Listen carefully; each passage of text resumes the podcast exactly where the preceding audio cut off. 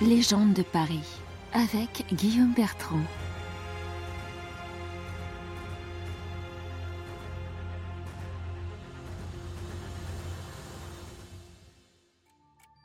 En 1950, l'historien de Paris, Jacques Yonnet, exhume une drôle d'histoire dans les arts mémorables du Parlement de Paris. En 1465, rue des Grands Degrés, dans le quartier latin, vivait un horloger réputé du nom de Oswald de Bieber. Surnommé l'horloger du temps à rebours, il faisait fortune en vendant chèrement des montres montées à l'envers, dont les aiguilles avançaient dans un sens anti-horaire. Cette particularité permettrait à son propriétaire de rajeunir en subissant les effets inverses du temps. Il est vrai que Bieber savait créer sa légende, en faisant fondre dans le métal servant à la mécanique un peu de sang et un peu de chair du propriétaire et en la faisant baptiser à son nom.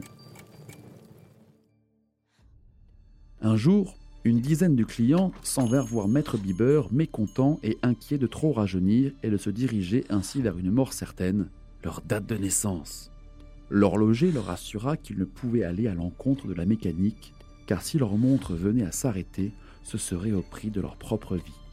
Se sentant dupés, les clients firent remarquer à Oswald Bieber que lui ne semblait pas vieillir depuis plusieurs décennies, et qu'il devait certainement connaître le secret pour altérer le cours du temps.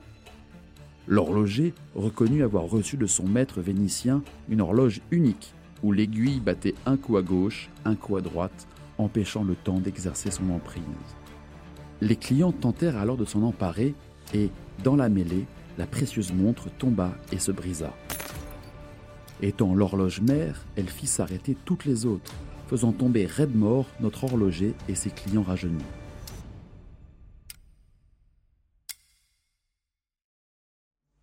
Le lendemain, les archers du roi trouvèrent dix cadavres dans la boutique de l'horloger, et comme aucun ne portait de blessure visible, ils les crurent tués par un effet du diable, et les enterrèrent en terre pourrissante, sans les faire passer par l'église, ni sonner le glas de la miséricorde.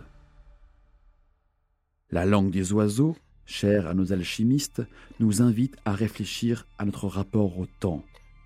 Une horloge, c'est là où l'or y loge.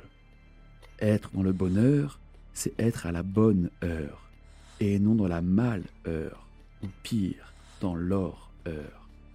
Car quand vous faites un cadeau à quelqu'un, vous ne lui faites ni un passé, ni un futur, mais bien un présent.